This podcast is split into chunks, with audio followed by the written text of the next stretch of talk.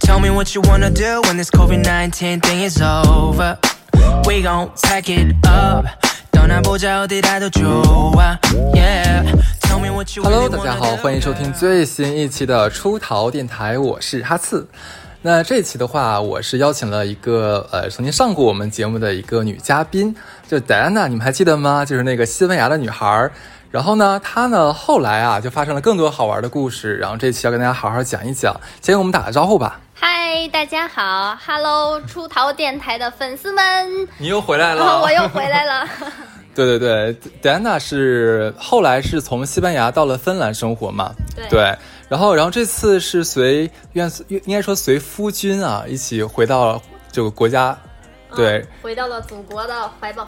对，然后那个就。反正我俩第第一次见面的话，他也给我讲了他隔离的事情。因为其实，在国内，我们大多数人是没有经历过隔离这件事儿的，对，然后也不知道发生了什么东西。然后我听了你的经历，觉得特别好玩儿，就真的是每天都是戏。嗯，差不多。就你给我们大家讲一讲，就是大概是什么样一个流程，然后里面发生了啥呗？嗯，好的，其实是这样的，嗯，我们其实这次因为疫情的关系，想要回国其实是很艰难的。首先就是在国外要准备签证，因为我老公是外国人。他准备签证，他就需要，呃，现在的签证只能是商务签证和公务签证，就是属于外交或者你有商务出行、出差这样的情况下，你才可以，呃，合法的进到中国。旅行签已经是不发放了。然后我们在国外要等到国内公司发邀请函到国外，然后我们要填一个巨长巨长的表格，写就是比往常签证还要麻烦的一点，就是你每个时间段，你具体在哪个城市，你要干什么，都要写的非常非常的详细，详细到天的这种感觉。当我们拿到这个他的那个批准的签证以后，我们立马就是订机票，嗯、然后去预约这个时间，啊、约的也很急，就是大概是上周约，然后约了下周一，我们就去做那个检查。然后检查的时候，我觉得哇，就是第一第一次做那个核酸检检查嘛，鼻拭子、咽咽拭子什么的。，对对对，鼻拭子、呃咽拭子还有抽血嗯，三项。然后我们先去那个芬兰的医院，然后排队，然后问。然后我们去做这个检测的时候，我觉得那个医生都把鼻子给弄出血了，你知道吗？就是还是手比较粗。然后做完了这一套以后，我们就因为他捅惯了就是外国人的大鼻孔，所以说一碰到一个中国人的话，他就不知道该怎么怎么下手，怎么捅。我感觉有这个这个方面的原因，他们的鼻子很高，所以鼻孔也相对于说长一点，水滴型的，你很好就 水滴型。对，就是呲就进去了。我这个就是塌鼻梁，然后就有点难。然后我们做完检测以后，我们就开始等这个结果，因为你等完检测结果以后。有结果还需要医院的医生去盖章出一个医院的证明。我们去做检测也有指定的三家医院是大使馆承认的，其他的医院你做的测试就是大使馆也不认不认。对，然后我们做完测试了以后就回家，就是等。我们需要填一个那个另外一个表格去申请那个健康健康码，就是绿码。然后等绿码，我们首先需要拿到这个检测结果，还有医生盖的章，上传到大使馆的网站以后，我们才能就是他们批准了，我们才能拿到这个绿码。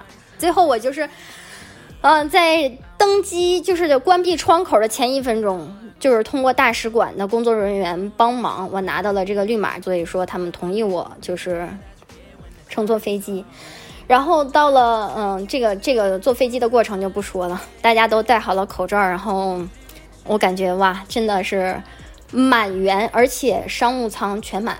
嗯啊、商务舱是没有一个空位的，就是你想升舱都不行，你可以升座位，你可以把升成那个 economic plus，就是你可以升到前排的座位，这是极限。超级经济舱。对，超级经济舱，但其他的你就不可以升，因为飞机还满，好多都是从英国回来的留学生。哎，我特想问你，就是你现在就从国外买机票回中国的话，那个机票价格是怎么样的？机票比往常都贵，平常的机票差不多往返也就是五千到七千、八千，你要看什么季节。如果寒暑假会贵些。这次单程的经济舱的机票是差不多一万八人民币、两万人民币这样，一个人吗？一个人单程单程，就是比平常的贵很多，而且是一票难求，一周只有一次航班，是这样子的。然后我们到了那个机场以后，我们俩就发现那个，我们就是随着大队伍往前走，你第一件事还是要填信息，就是你入境的这些信息表格，然后还有填一个海关的二维码，就是不同的二维码。填完了以后，我们就跟着大队伍往前走，就是开始做，嗯，鼻拭子、咽拭子，然后抽血的这个再一次的核酸检查。做完了以后，我们就可以出去领行李。然后我们俩发现，大概等了四十分钟，我们俩行李不见，发现我们俩的行李还停留在芬兰机场。啊？为什么呀？当时说是，嗯、飞机有什么问题，超重还是怎么？就是有一部分行李是滞留了，另外一部分飞机，呃，那个行李是跟着飞机过来的。所以我们俩只有随身行李，我们俩是没有换洗衣物，没有任何东西，就是两个随身行李，就这样下的飞机。然后我们又去另外一个地方排队填表，填丢失行李的一些信息。嗯，天哪，这太夸，真的很夸张，这东西，好不容易回国了，然后所有东西都等于说都没了，只有那些临时要用的东西可能在手提行李里面。对，就是这样的。然后当时也很崩溃，这儿排队排队，然后一直在填表。等等到我们可以出去的时候，就是你随着大队伍往前走，你也不知道你要去哪儿，就是这都很随机的，因为酒店你是不可以选的，就是你把你拉到哪个酒店，你就是哪个酒店。它可能有一些区别，就是你是不是上海本市的。如果你是上海本市的，它是一个通道，然后其他周边县市或者其他外省的，你是一个通道。我们就是如实填的，嗯，就填了外省的，我们就随着大队伍走。因为当时还觉得有点恐怖，因为就是你情况都是未知，你站的任何一排都有可能就是你自己选的路，你你跪着你要走完。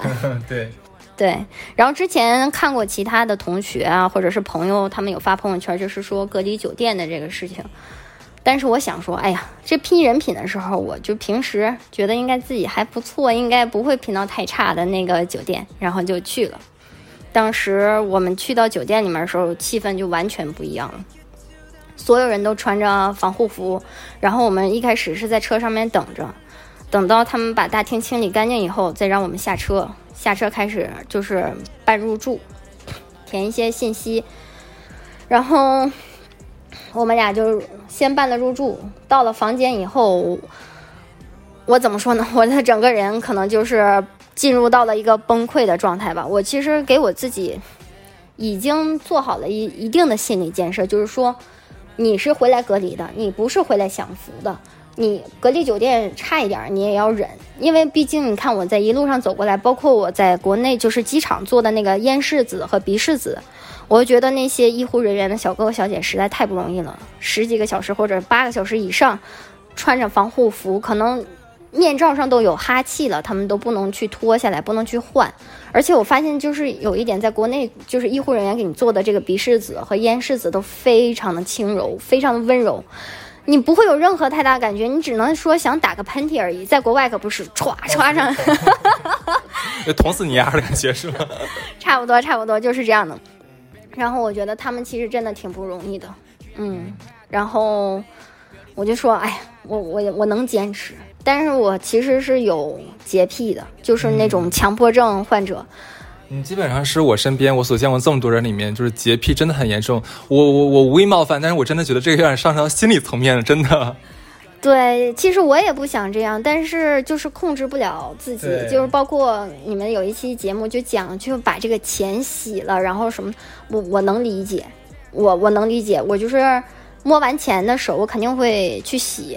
嗯、装过钱的袋子肯定是要拿塑料袋封起来，就是因为这个钱很多人摸过去，我觉得很脏，我倒不会说去洗，因为洗它会掉色，还会有点软，我这洗过。原来是你干的这个事儿是吗？就是我觉得还是就是很就是洁癖，但是它是有有有一个时间段的，有的时候会好一些，有的时候会严重一些，根据你的心理情况。我当时进了房间以后，我检查了一下卫生间和那个桌面的情况，我觉得人的眼睛是非常神奇的一个东西，它完全就是。一个扫描仪，你干不干净？你一眼看过去，你就知道这个东西大概是干净还是不干净。即使它大面上看上去还可以，但是那些微微小的细尘什么，你完全都能感知得到。我整个人其实就是已经有点不好了。当我去卫生间打开浴室，就是那个淋浴间的时候，我我感觉我要吐了，我就看见不明毛发，然后头发，还有一些就是水渍，然后我已经崩溃了。你再进墙，就是墙面上已经长毛了。嗯，我我其实看过之前 Diana 给我发那个照片嘛，她那个长毛不是说是一点点长毛，它是好几面墙，然后包括那个卫生间里面，就是 那个毛，我觉得那是很有生命力的毛，真的，就你看到它就好像这这个丛林一样。我看到时候，第一第一刹那的时候，我觉得很震惊，我没有想过上海会有这样的酒店。就是就哪怕不是它是隔离酒店的话，正常入住酒店的话，这种这种条件也是不大可能的。我就就没有想过会发生在上海，你知道吗？当时我说你确定你住把你拉到上海去了吗？然后结果他一发定位，还真是上海。这是让我就不用说是像像像 Diana 这样的这种算什么洁癖强迫症的人，就正常人我们去的话，那个地方都都会觉得有点难以接受。对，因为当时酒那个医疗组也给我们发了嗯消毒片儿，发了一个体温计，还发了一些酒精棉球。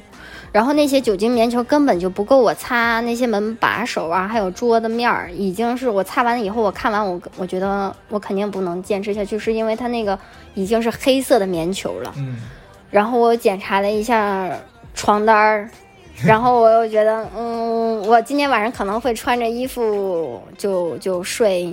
你知足吧，这个酒店没有给你就是发你一个什么紫外线灯什么的，你这要是一照的话，那跟你讲，你站都不想站，你想腾空。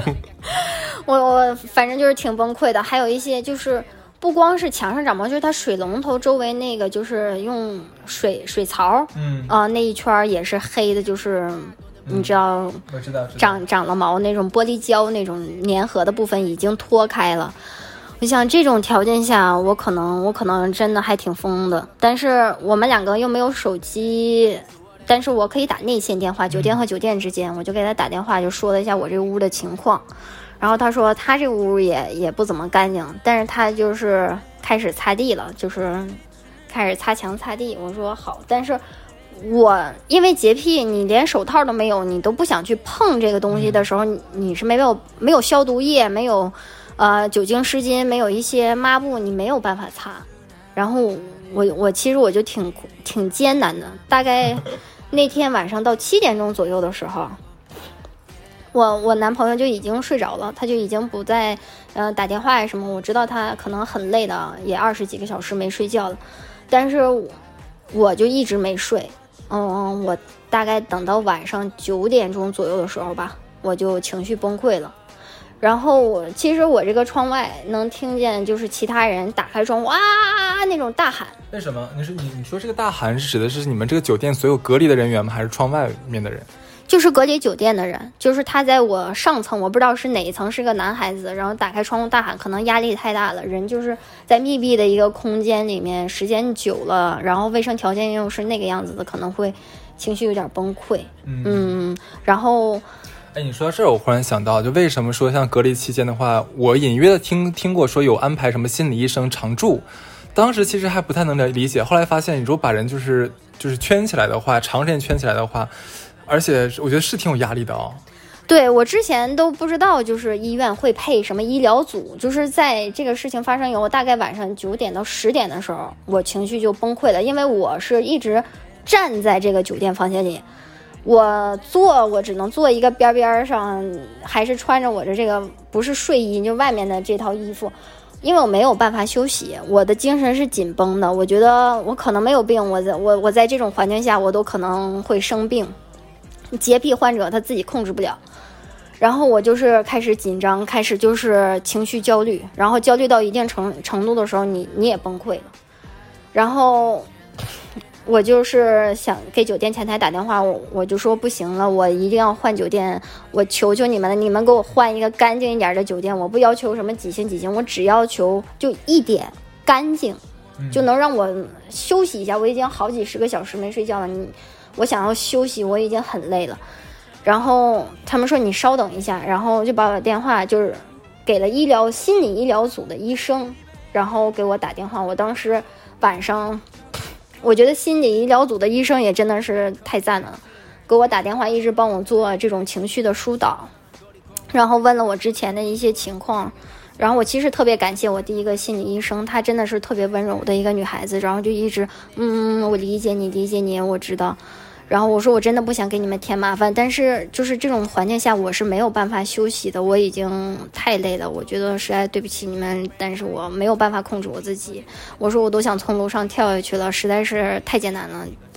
就是 你知道人好二十几个小时不睡觉，然后在那种压力下，你真的人很容易崩溃。他说算是一种换环境的应激反应吧。嗯。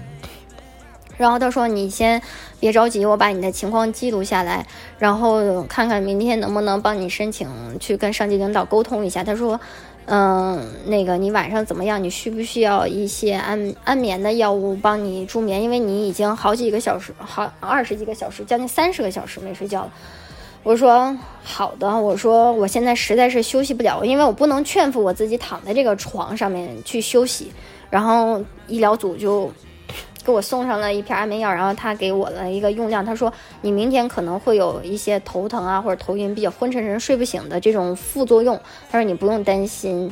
然后我第一天晚上就是靠着安眠药，然后已经累得不行了，然后就这么睡过去了。等到第二天早晨啊，嗯，他们给我打电话啊，你的那个是阴性，然后你老公的那个核酸检测也是阴性啊。然后我我就顺嘴问了一下，因为他昨天。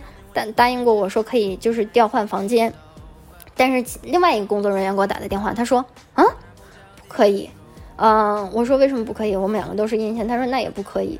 然后他说，除非有什么心理疾病啊，或者重大疾病。不是你正好有呀？啊，对呀，对呀。然后我说，嗯，那好，我说正好昨天心理医生就是给我打过电话了，我现在我真的是没有办法休息，在这种环境下。然后他们医医疗组的人员也挺重视这个问题，马上就把我的这个情况反映到了上级。第二天，他们就是说：“你先稍等，第二天我们会派医疗组的工作人员去给你做一个心理调查的这种，一个就是 interview。”就是小的采访，嗯，然后第二天早上，医疗组的小姐姐就来了，拿着她的那个录像设备，然后进屋把我的这个房间，把我的个人情况，就是简单的询问了一下，然后问询问我这个强迫症大概有多久了。我说可能从初中开始吧。就有，就比如说在外面回家以后，必须要洗个澡才能躺在自己的床上啊。然后在外面坐公交或者坐地铁啊，都不喜欢坐在那个位置上。我甚至连把那个把手我都不是很喜欢。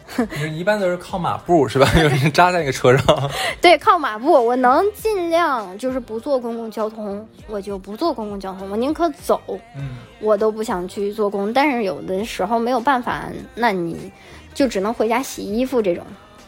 也是可以忍的，那飞机毕毕竟也是，火车也是，但是就是跟他介绍了一下我的情况，还有我在国外就是看过这种就是强迫症，叫 OCD（Obsession Compulsive Disorder），然后就是他说，嗯，就是询问了我一下这个情况。其实作为一个强迫症患者，其实真的真的很难，这个这个不是我们所能控制的。对的。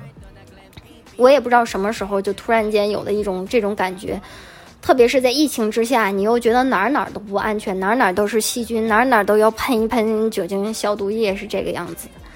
然后他采访我以后，他说我们回去会分析一下，就是你的情况，毕竟是录像，包括房间的情况，包括我的个人精神状态，他们也都录下来了。回去大概在下午的时候，他们处理结果还很快，就给我打电话说，嗯嗯。就是我确实是一个 有强迫症的这么一个心理疾病，但是就是包括在芬兰有有一阵情况，就是也是因为强迫症洁癖，把我我和我男朋友就经常会吵架，因为我的洁癖和他的那个生活方式就完全不一样，所以也会吵架什么的。然后他们就说：“那好，就是第二天或者今天晚上，如果你想的话。”你可以就是挪到你老公的房间，或者你老公挪到你的房间。我的第一反应就是我不要再住这个房间了。我老公他会把那个房间整个清洗一遍吗？然后，其实医疗组的人员还好在一点，就是他第一天，因为我们没有国内的手机号码，我马上就要申请消毒纸巾啊这些东西。我没有电话号码，我上不了网，上不了网我就不能去用淘宝或者是美团去去弄这个东西。他就借了我他的那个手机号码，然后发到一个验证码到他手机上，他告诉我我上网。我开始第一天，因为我们两个没有随，就是没有托运行李嘛，就是随身的东西，我们俩，我买了好多好多酒精湿巾，是纯酒精是不让带，就是他怕你易燃易爆啊什么的。呃，抹布、胶皮手套、各种消毒液，我买了一个齐全，毛巾，然后就是生活用品那种能消毒的东西，我们都买了。他那个房间好就好在他他擦的地。然后，但是他擦完地以后，我觉得还是不干净，我就用酒精湿巾又把他的地擦了，我又把他的墙擦了，我还把所有就是家具的那个表面表面全部用酒精湿巾擦了一遍，每天擦一遍，要不然我嫌太脏了。天哪，就就你俩自己住的这个房间的话，也要每天擦。对，然后他那个房间比我的条件好一点，就是他那房间没长毛。哦，这就好了很多，至少你视觉上面就没有那么大的冲击。对对对，主要是你一看那片绿油油、灰蒙蒙、不知道什么东西的莫名生物，你其实心里会会挺犯膈应的。嗯，就包括你吃东西，你也觉得不安全，那个孢子啊会飞出来落到你的 食物上。这一般只有你像你们这种比较严重的强迫症才会想这个问题，我们习惯了。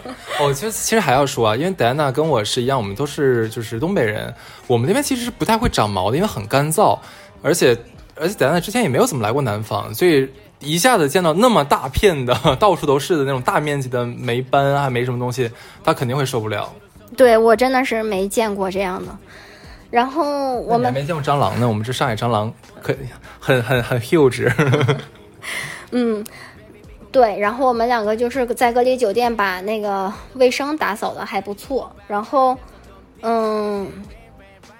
卫生好了以后，我们两个就开始想办法，怎么才能去锻炼身体？因为不能长时间的，就是一直在屋子里面待着嘛。他的同事也特别好，给我们同城快递。我没想过这么快，因为在国外，即使你同城，你要等个两天。那算什么同城呀？两天，那我们是叫陆运快递好吗？对，就是同城居然可以当天就到达，就是他给你发，你就可以收到这个快递。我当时震惊的不得了，这个神速呀，就是我都想跪在地上，哇，thanks，thanks God。还有服务叫闪送吗？闪送更快哦，同城的。真的，我我我不知道，因为国外，你想我们在芬兰，如果用亚马逊叫货的话。还得从德国的亚马逊或者是英国的亚马逊送到芬兰，你等上个两三个礼拜，那都太正常了。嗯嗯，这幸亏不是寄什么重要的药物啊，我觉得不然的话，可能那个病床上的老人都挺不了，挺不到那个时候。真的真的，而且就是快递之慢，我就不吐槽了。然后，但是我就感叹，就是这个国国内的这个，不管是闪送或者同城快递，简直快到神速，就当天给我收到，我就泪流满面。然后我觉得太神奇了，这个服务就给跪了。然后我们两个尝试在屋里面做一些瑜伽呀什么的。这个瑜伽垫儿其实它有一面会接触地面，当你卷起来的时候，它还是会接触到另外一面你用手摁的地方。那我就是不行的，我还是要把我那瑜伽垫立起来，然后放在那儿，就是怎么立？它是软的。软的。然后我把两个。就是两两个都接触地面的那一面对在一起，哦，然后把它那样就是贴在一起，然后再打成卷儿，再立起来。天哪，真是煞费煞费苦心呢。差不多，然后要不然，其实我们用酒精湿巾每天都擦地嘛，但是那我也觉得是不行，不够干净。然后就是每天做做瑜伽呀，要不然在屋里面走圈儿。屋里面它其实就一个很小的空间，房间这么大嘛，就是我们两个是乘火车的这个形状，就是你一圈我一圈，最后转到转到最后的时候，我都有点恶心。真的，我真的是不不光是就是这些，我们就是刚好了两天，但是也我那两天的情绪好一点，但是也需要安眠的药物，就医疗组的医生每天会给我打电话给我询问啊，你今天的情况怎么样，睡眠怎么样啊？然后还会给我送一些就是安眠助眠的药物啊，然后就帮助我。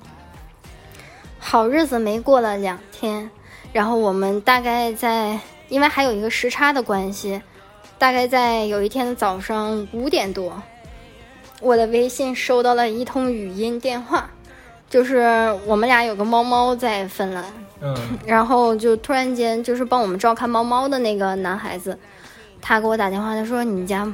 猫猫现在在医院里面，我们两个大概四点钟刚睡着，五点钟我们醒了，然后接到这通电话以后，我们俩已经睡不着了，因为猫猫出了问题，你很担心嘛。那时候虽然我们家猫也不算太大，才十岁，你够了好吗？但正常情况下，猫猫可以活到十七八岁。十岁应该算老人了吧，老猫了。对，十岁算老猫了。但是我们家猫的平常的精神状态很好，你看不出来它像十岁猫，它还会玩啊什么的，可能像个五六岁的猫差不多那样，没有那么小猫那么淘气，但是它也很爱玩。然后反正就是我们家猫猫最后，唉，没有，就是扛过来，没有扛过来。对，然后。那两天我们两个的情绪简直就是又进入到了新一波的谷底，就是一波未平一波又起，对。对对对，然后大概哭了两三天吧，就是外面收垃圾的阿姨都议论我们怎么会有这么多的那个纸巾的垃圾，因为是眼泪鼻涕一直一直是这样的，然后我们俩情绪就已经很不好了，还靠心理医生每天打电话疏导，还好我说汉语，心理医生能帮我疏导，他没有办法。他说英语就是你需要专门的人去翻译啊什么的，这个时候其实对他来说也挺艰难的。我们两个尝试着就是从这个阴霾中走出来，然后大概是又过了两三天吧，我们两个大吵了一架，因为呃吃肯德基的事情，就是非常小的一件事情。你俩的就是这个崩溃周期是一两天为一个结算单位，是不是？好。差不多，差不多。然后是平时我们都锻炼身体嘛，然后他有在做那种轻断食的减肥法，就是会瘦了不少，一个月能瘦七八公斤这样子。然后那天晚上是三八妇女节，我记着，我说你你今天放过我，我走半个小时的圈儿，我就是你放过我。然后我说我要吃肯德基，你要吃吗？他说我不吃。我说好的。我清楚的记得肯德基的外送费是九。人民币，我之前不知道，我以为都是一样价格。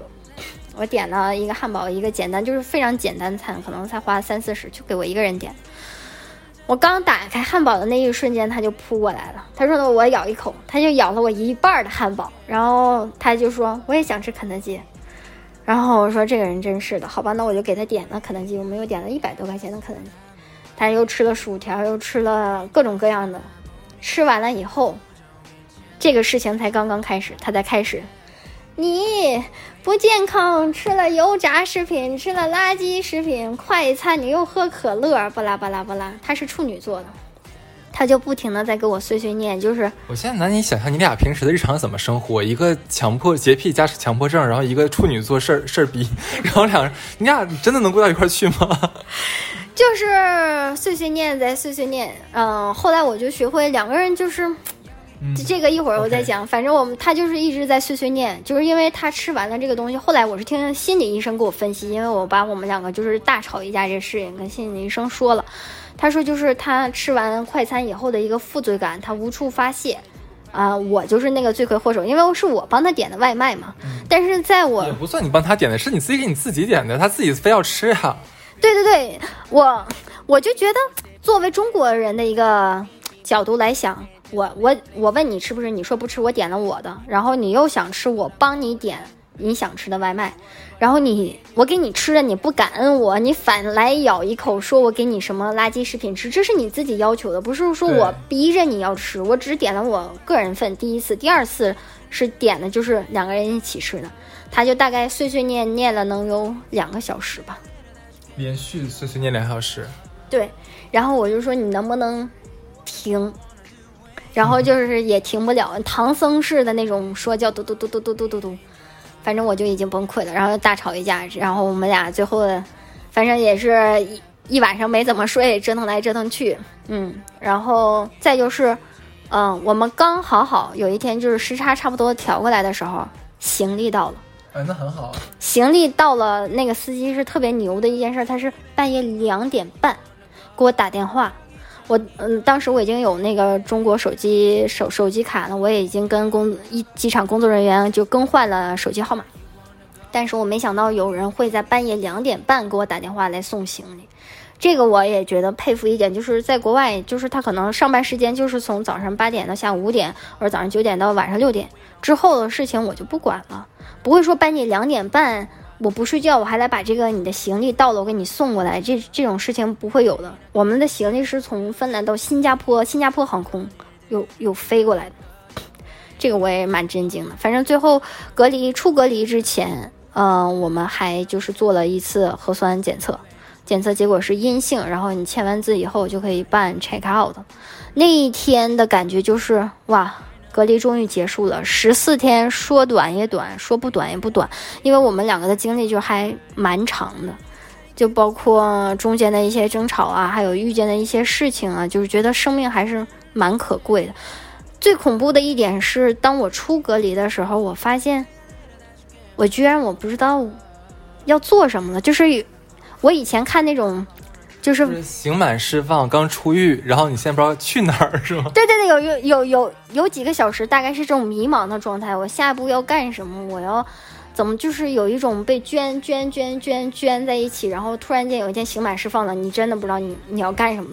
但是很快，就是那个美食，就啊，我们去吃小笼包吧，这样嗯就好了。然后隔离对我来说是一个挺神奇的这么一个体验的，我觉得也挺艰难的，也挺不容易的。但是我们两个一起挺过来了，就是不管痛苦、快乐，还有一些，我总感觉医护人员还是非常好的，就是他们给我的一些生活上的帮助，包括心理上的帮助，我觉得都是很温暖的。对，反正戴安娜当时，因为她在隔离期间，我俩也一直联系嘛，我就基本见证了她全程的崩溃经历啊。因为没有办法，可能很多人在听我们这期节目的时候会想啊，这个女孩怎么这么这么矫情，这么作？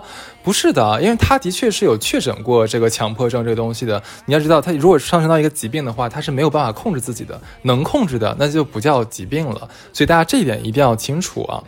然后，然后就我觉得你你俩这个经历不仅仅只是单纯隔离这个问题了，而是就是 平均每两到三天就会有一件新的崩溃的事儿，每两到三天会有新的崩溃的事儿，因为还有很多就不能在电台里播的东西，就我们就不能说啊。但的确是以两天为一个周期，反正我就感觉你俩的那十四天就浓缩了可能我这半年所经历了一些奇葩的事情，对。然后我我听完他之后，我也感忽然感觉到。就是咱们国家的这个医疗工作人员是真的真的太牛逼了，就从各个方面，不仅仅是从什么负责任啊，还等等等等等等，就是难以想象。所以我们这边的话，真的一定要一定要感谢一下我们这个中国的医疗医疗医护人员。对，然后其实刚才有聊到说，呃，就戴安娜跟她老公嘛，她老公其实是这个算是俄国人，对，然后呃也是一直在国外工作，然后他俩怎么相识的，怎么巴拉巴拉巴拉怎么样？很有意思的是，好像我们之前没有做过什么节目，就是异国恋这个主题，所以正好我特别想问你，就是你当初就是跟你老公相遇的时候，你当时有没有想过说，哎呀，他是个老外，我会跟他有很多生活上不同，然后这个这个和而不同，我该如何去做？当时你会有刚接跟他接触的时候，会有这样的一个困扰吗？对我来说还好，没有什么困扰。毕竟我在国外生活了十年，就是，嗯，对我的来说，就是你出国的这一个经历，其实是一个文化大融合的这么一个经历。我没有想过，因为他是外国人，或者是怎么样，会觉得有一些呃不可能在一起啊。我其实。很很好，我可以接受中国人，可以接受外国人，但是你想啊，你在国外生活，你的华人的圈子就这么小小，对，而且适龄适婚的男生更少，合适的男生更少。嗯，其实，在国外想找一个中国男朋友，除非是同学、留学生这种感觉的，还好一些。然后，你要是真的想在国外找一个中国男朋友，其实还是有一点难度的。哦。对，然后基本上其实都回国了。我觉得以前上学同学什么的，能留在当地的少之又少，因为国外的这个 就业率，因为之前我们其实上期节目我们有有聊到过嘛，欧洲的失业率是非常非常高的，很多人其实可能在国外就镀层金，然后就回到国家了。就是如果想找男朋友的话，可能找外国男朋友相对可能更容易一点，但是我觉得更多是两方的一个吸引力。对。嗯，其实我嗯之前不光接触过，就是现在我老公，就是我也接触过其他的外国男生，然后嗯也有 dating 过不同国家的，就是 dating 它还不属于就是说男女朋友确定关系，它是说就是我们两个见面呀，会一起去吃个饭呀，喝个咖啡呀，就是接触的这个过程叫 dating。然后在国外，这个还是哎，我问你，你会 你会有对比过，说你接触的那些国家的男生，就是都你会你会有一个各样各种各样的评价吗？其实我觉得，只是我个人而言，他们国家就是每个国家有一些国家的特定属性，就是民族大大的那种性格。但是，因为我接触的毕竟是单个的人，所以他们的嗯、呃家庭教育背景，然后他们自己的就是个人经历，还有就是很多不一样的环境造成他们的三观不一样，所以你也会有一个就是类似于文化差异的这种东西。嗯对，然后然后，那你你给我讲一下，就是你跟你老公就是从相识、相知、相遇，然后就是异国恋嘛？就我至少我身边经历的异国恋，刚开始的时候，我的天呐，就是吵架打架都是比比皆是，因为文化是真的不一样。就有的时候光吃饭这一件事儿，有的外国人是能吃中餐，有的外国人不能，然后有的这就是什么纯素食啊，还有什么宗教信仰啊，就也如果说只是管好自己是 OK 的，但是有些人就是想，哎，我就要扭转你的想法，然后你一定要跟着我一样啊，不啦不啦不啦不啦。你当时有没有经历过很多，就像因为两个国家不同的生活背景，然后产生的一些摩擦？嗯，我跟现在的这个老公，我觉得我们两个在，嗯，现在这个老公，你就这一个老公？对，我就这一个老公，就是现在我和他，就是我以后就叫他莎莎吧，就是他的他这个叫 Alexei，但是我们就叫廖莎莎莎。然后我和他没有就是就是饮食上的这些差异，是因为他很喜欢吃辣的，这个是很少的，在国外很少见，因为国外的这些除了墨西哥菜是辣的以外，我很少能听到印度菜是辣的。就是很少有能吃辣的，像西方国家几乎是不怎么放这些辣的调料，他们注重原味儿，比如说沙拉呀，放一点儿油，放一点儿醋，放一点盐，然后这个海鲜就这么煎一煎或者水煮一下，放点儿蒜。像比较复杂的，只有意大利、法国和西班牙的烹饪方法稍微复杂一点，其他老外只是牛排拿过来煎煎，撒点盐，你就可以吃非常原始，大概就是这样的。和他没有，但是我之前的一个前男友他是西班牙人，他一点儿辣都吃不了，就一丁丁辣都吃不了。然后他其实对中餐抱着一个很迟疑的态度，因为在好多国外媒体宣传中餐又吃了什么什么东西啊，就是有的中餐馆会把他们那个广场上的鸽子抓回来烤乳鸽，这种有曝光过，啊啊，真的呀，这是。真的。因为老外他不吃鸽子，因为老国外的鸽子不在菜单上，他们可能会吃一些他们觉得我们觉得比较奇怪，比如说蜗牛，嗯，比如说兔子，嗯，兔子咱也对对是对对对。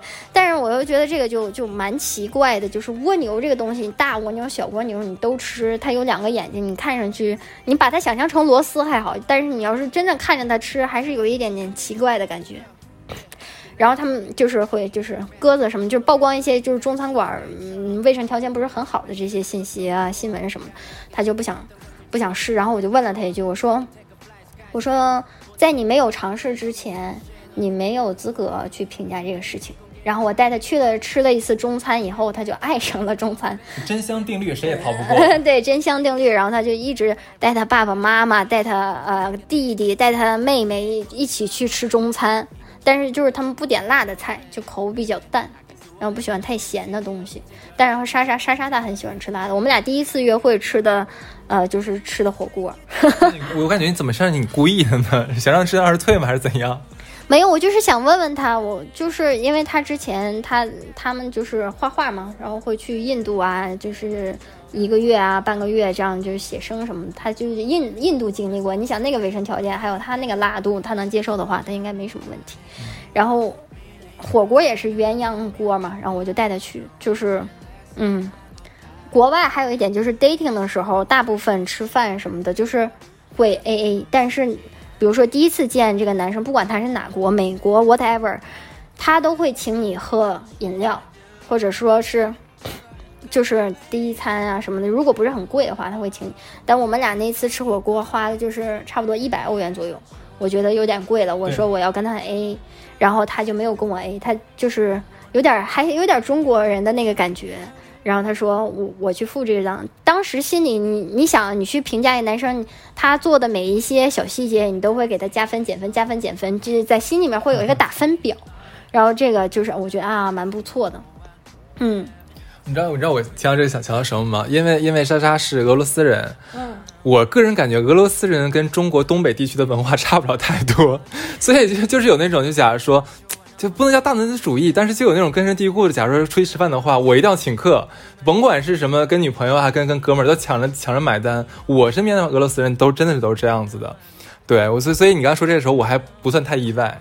对，但是我在欧洲待久了，我对我来说就是我很少遇见这样的老外。我觉得非俄罗斯再往上北下左西，再往西边走的话，那边就真的是特别喜欢 A A 制的。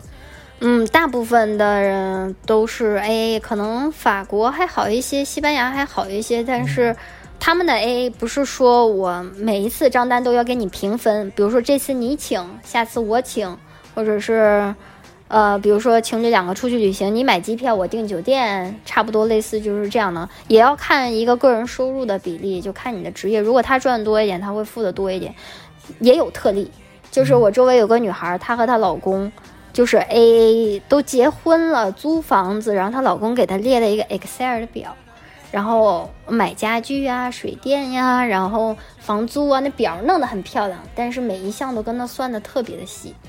她老公是哪里人啊？她老公是嘎达兰，是加泰罗尼亚人，也就是巴塞罗那那个大区的争议区是吧？对，其实巴塞罗那在西班牙算是比较一个独特的地方，我。觉得加泰人就是在西班牙人眼里是那种攥着铁拳头就是很抠很抠的人，哦，铁公鸡那种，对。对，哦，那后来我就是刚才就说情侣之间异国情侣之间一个相处问题啊，那那还有一个问题就是说，像我们中国女孩如果说找了一个外国男朋友的时候，难免是要跟她的家庭是要对接的，就是你有没有像跟前男友或怎么样的家庭在就是碰的时候，跟咱们中国的那些父母会有什么差别吗？他们？我觉得老外的爸爸妈妈，他们对儿女的事情，就是包括感情上的事儿，插手不是很多。哎，假如说你第一次去见他们的父母嘛，就是他们会不会就是表现的很严肃，然后会问问东问西这样子？嗯，不会的，不会的，因为我。嗯，我和我现老公就是我还没有见过他的家长，然后我和我前男友就是第一次见家长的时候，我是正好顺便路过楼下，然后在那之前，他妈妈他爸爸就是啊，你是那个迪安娜吗？就会去问打听你，然后问你想想认识你，然后当你见到他们的时候，他们非常热情，就欢迎你到家里面，没有任何的拘束的感觉，而且咱东亚这边的就是文化是不一样，对吧？对，而且。我也不会叫什么叔叔阿姨什么的，就是叫他爸爸的名字，叫他妈妈的名字。就是我刚开始也有点不好意思，不好意思，就直接叫他们的名字，就叫长辈的名字嘛。还是中国思维。对，然后后来就好了。然后我觉得他们的爸爸妈妈就是那种爱，是其实我觉得就是给你自由，就是不管你选择什么，你觉得嗯，我会给你一些意见。如果我觉得这个人。不够善良啊，或者是不够怎么样？但是如果你是一个善良的人，爸爸妈妈一般都不会去去插手，不会去管这些事，都会支持你，这样子。那像他们，假如说是跟呃，他们父母较认可你了，然后那个你们要操办婚礼什么东西的话，他们这边就是叫叫什么东西，婆家会给帮你操办婚礼吗之类的东西？在国外，大部分的婚礼费用全部都是用新娘这一方出的。嗯嗯，就是。新娘会出，新郎也会出一部分，然后但是可能大部分都是要新娘出。男生可能求婚会给你一个钻戒这样子，但是和我现在这个老公，就是我这唯一这个莎莎，他你说现在这老公，我就捏一把汗。对，就是我文化差异就差异在这儿，有可能不是说哪个国家会有一些不同，是跟他的个人成长背景不同。他觉得他周围的朋友都没有办什么奢华的婚礼啊，都没有这些求婚的仪式啊。嗯，我觉得还是跟他个人成长经历有关系。就在这一点上，就是办婚礼这一点上，我们俩就争议还挺大的。我之前就是还挺传统的，我觉得女孩子就出家就一次嘛，怎么就也不一定。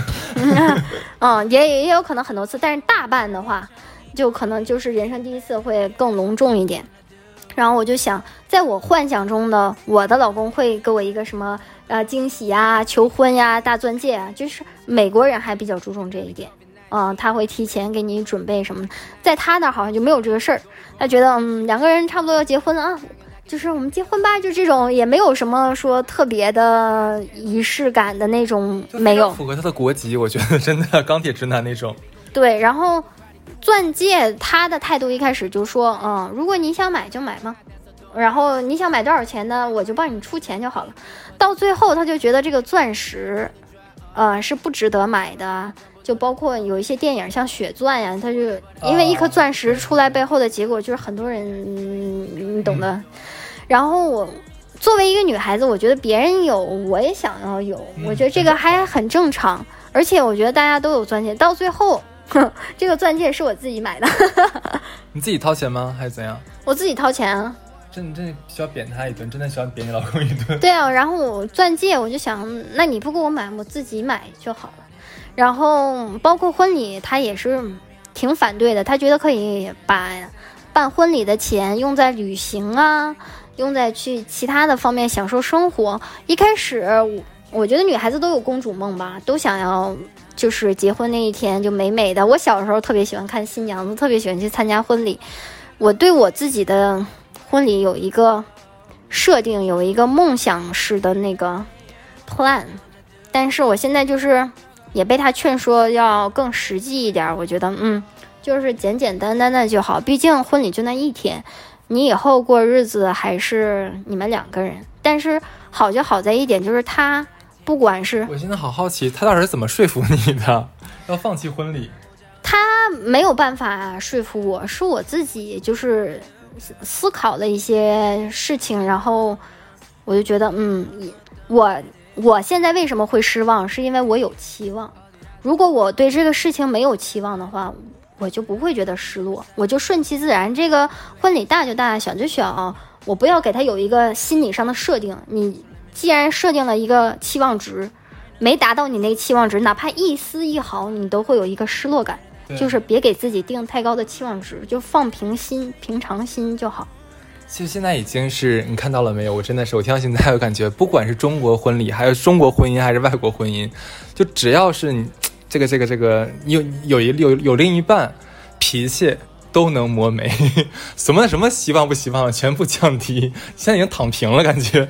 其实对我来说一开始挺艰难的，我还挺伤心的。就是我梦想中的婚礼是在海边，然后有草坪，有一个小小的那种教堂，就是。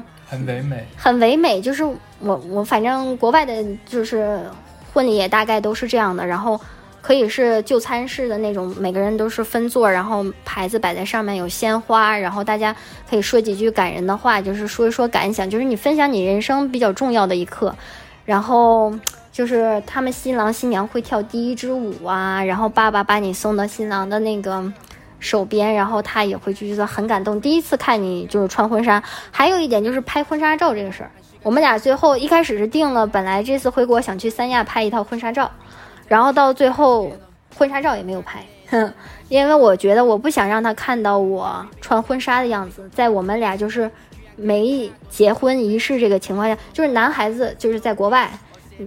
只有到结婚的那一刻，他才能看到女孩子穿婚纱的样子。没有什么男孩子陪女孩子试婚纱，这都不可能。哎，国外没有，就是陪陪老婆试婚纱，没有没有这个吗？没有，都是女孩子的姐妹、闺蜜、妈妈去陪这个女孩子试婚纱。而且结婚前一天二十四小时，男方女方是不能见面的。嗯啊，然后你要到第二天那一瞬间，爸爸把你就是挎着你的手出来的那一刻，男孩子才会看见你。第一次穿婚纱的样子，他们的婚纱照是什么定义呢？就是你婚礼当天穿婚纱的照片儿，啊，那个叫婚纱照。然后你可能在草边、草坪边，你们俩再拍几张，其他的随意拍出来很自然，然后那个才是你的婚纱照，是这样子的。就跟咱国内这婚纱照是完全两码事儿。我们这个是在什么上海的什么各种那个呃是叫什么东西？那些挨着外滩那些道路上很漂亮的外景里面，什么石粮场里面咔咔一顿拍，或者找一个什么公园一顿拍。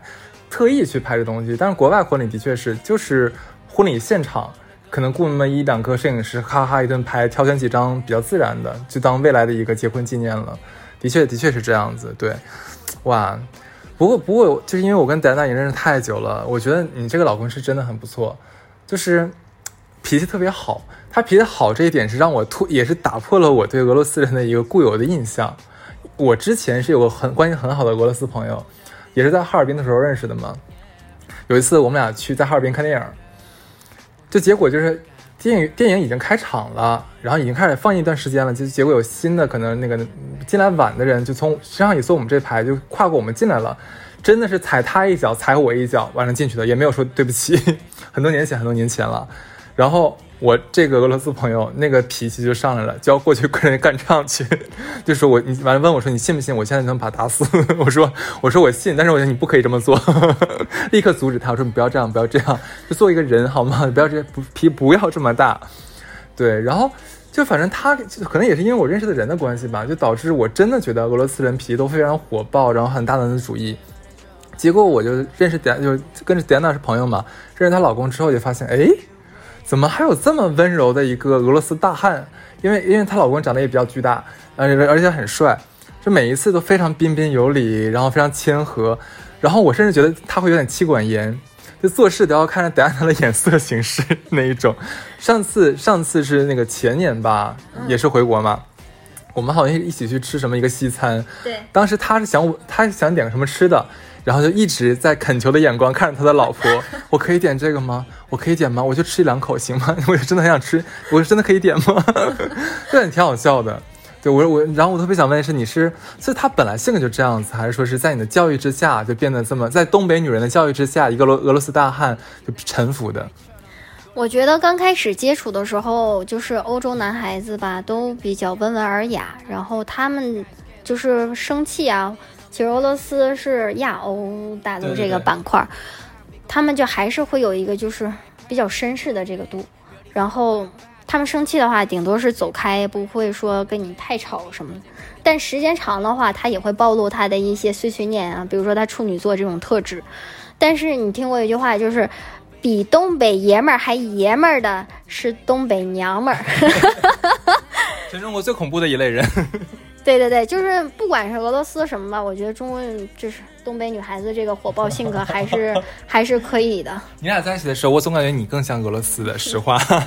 他也有他倔强的那一面，他也有他就是就是强韧的那一面。比如说他会去冬泳啊，比如说他会去坚持去洗冷水澡啊，就是跑步这些身体上的。但是他不会说去跟女孩子动手啊什么的。我们俩有时候会遇见一些情况，比如说他。遇见一些不公平的情况，他还觉得还好。但是如果有人对我很不礼貌，或者是怎么样，他马上他那个火就是砰一下就起来，而且是很难熄灭的。特爷们儿。对对对，我说你可千万别跟人家打架呀，都是这种，你知道吧？果然还是俄罗斯人，没错了。对。对对对，我们前一阵子去年八月份在西班牙遇见的一个事情就是，呃，我们俩住的一个酒店，嗯。他是刚好是，就是可以西班牙边境开的，他来西班牙看我，那时候还在换居留，所以说我是不能出西班牙境的。然后我们就住在巴塞罗那的一个酒店里面，那酒店就是我们两个一个，就是没有游客嘛，只有我们两个住。但是那个酒店的老板他有一个 hostel，就是那种青年旅社，还有一个酒店。他青年旅社的酒店的空调坏了，他就把所有青年旅社的住客都挪到这个酒店来。当时我们也没多想。我们俩就晚上在那边睡觉，然后大概在三点多钟，他们时候还就特别特别的吵。我当时已经就是受不了了，我就起来了嘛。我穿着睡裙儿，他是就是穿着短裤，他要穿衣服，然后就是在国外没有说赤膊，就是就是上上半身赤裸，这个除非你是海滩，其他地方警察会来制止你，就是你要把上衣穿上，或者健身房健身房都没有，怎么也得要穿一个那种背心儿什么的。然后我就推开门，我说 “Shut the fuck up”，因为我已经很生气了。他们就看那几个人就已经是喝喝的有点醉了，懵了有点。然后就冲过来了，冲过来的时候他已经是穿上衣服，他就是那意思就是，当时我看大概能有五六个男生，就是青少年那种感觉，二十岁左右吧，他就要跟人家打架。哦，然后我说你们等着，我说我现在就 我我现在就给警察打电话。嗨，我还以为你们等着看看老娘怎么削你。没有没有，因为当时我在想，我在我的心里想法就是我们俩可以跟他们对打，但是我们俩睡得有点懵，两个人打五六个人肯定也要打不过。对。然后我就一把搂着他的腰，把他抱起来，给他 抱回了屋里。他说你哪来那么大力气？我说当人身上抱回屋对对，就是肾上腺素上升的时候。那个时候已经控制不住，然后警察很快就到了。他们有英国的，有法国的，然后他们当时已经暴躁的时候，是有人向他们撇鸡蛋，不知道是旁边哪个房间的人跟他们撇了好几次鸡蛋。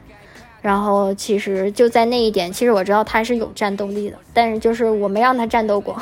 但但是我觉得经过这一件事，他这个行为，你就会觉得，哎，我老公真爷们儿，然后特别有安全感，是真的。就我，嗯，我嫁的果然还是个俄罗斯人，虽然他平时那么温文尔雅，对吗？对的，然后平时他锻炼，他会有他嗯会打一些拳击啊什么的，但是类似于泰拳那种，他每次都是打拳带那种手都磨破啦，腿都磨破了。我说你不疼吗？他说破了你就长成老茧，以后你再打的时候就不疼了。对我来说，我是我可能一拳都吃不住那个劲儿。我看他打那个沙袋的时候，我就是啊怕了怕了怕了。对，我就发现哎，而且我发现你老公特别佛，就是一个你能想到一个很佛的俄罗斯。大帅哥吗？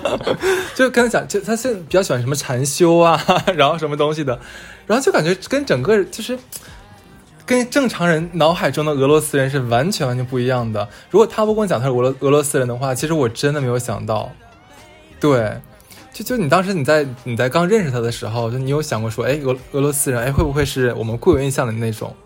没有，就是我。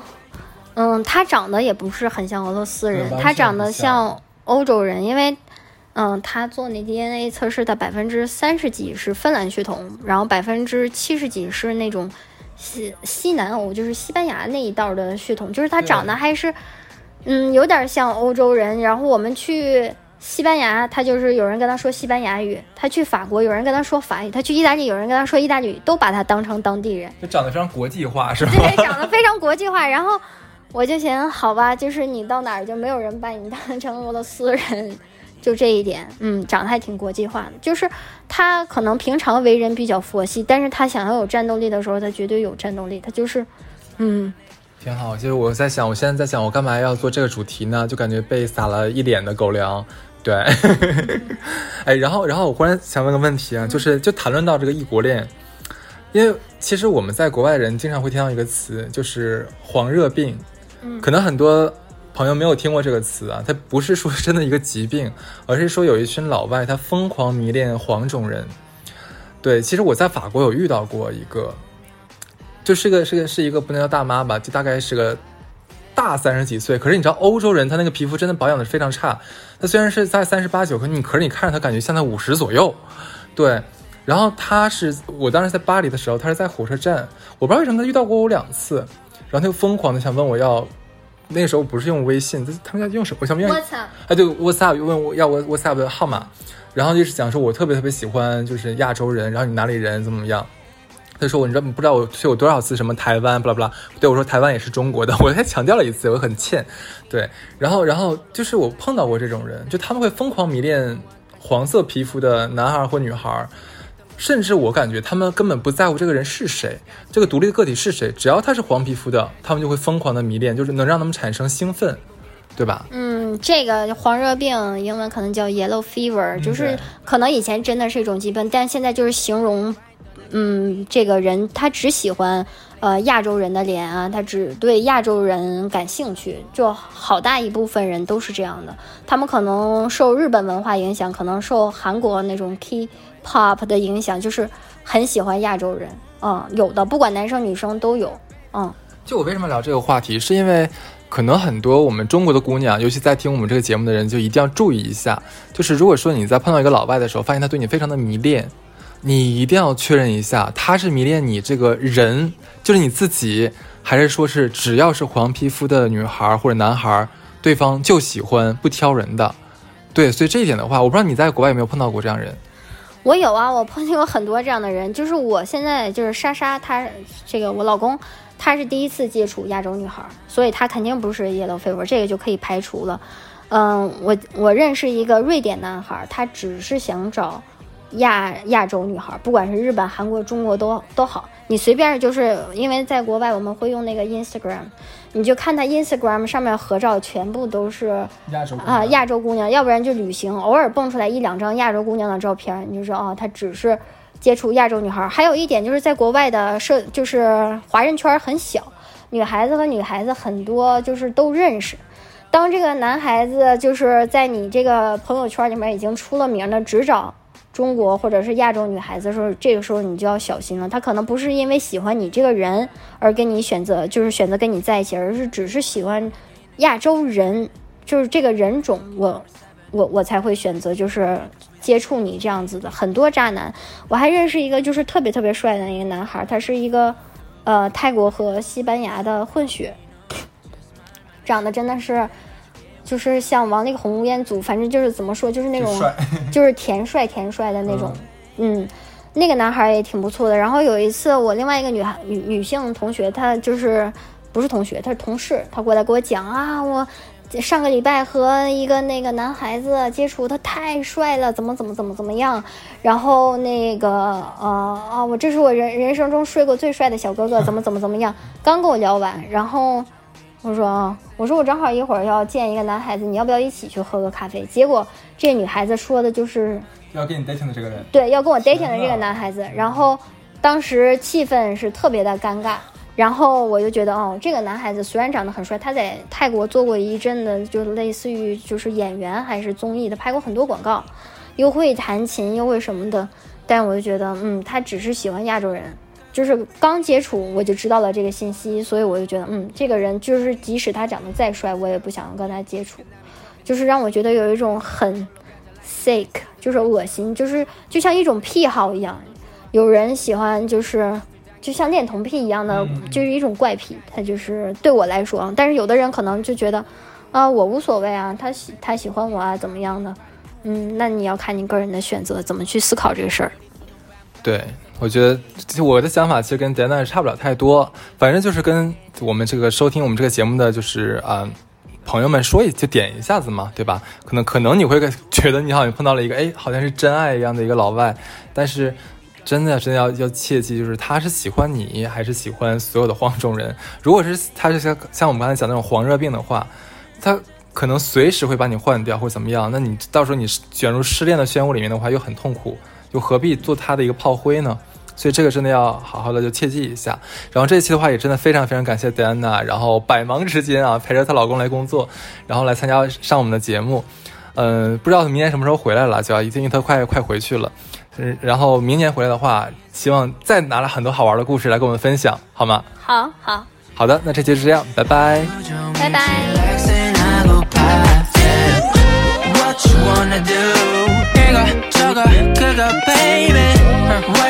wanna go 여기저기 거기 baby What you wanna do 이거 저거 그거 Let's do it Where you wanna go 여기저기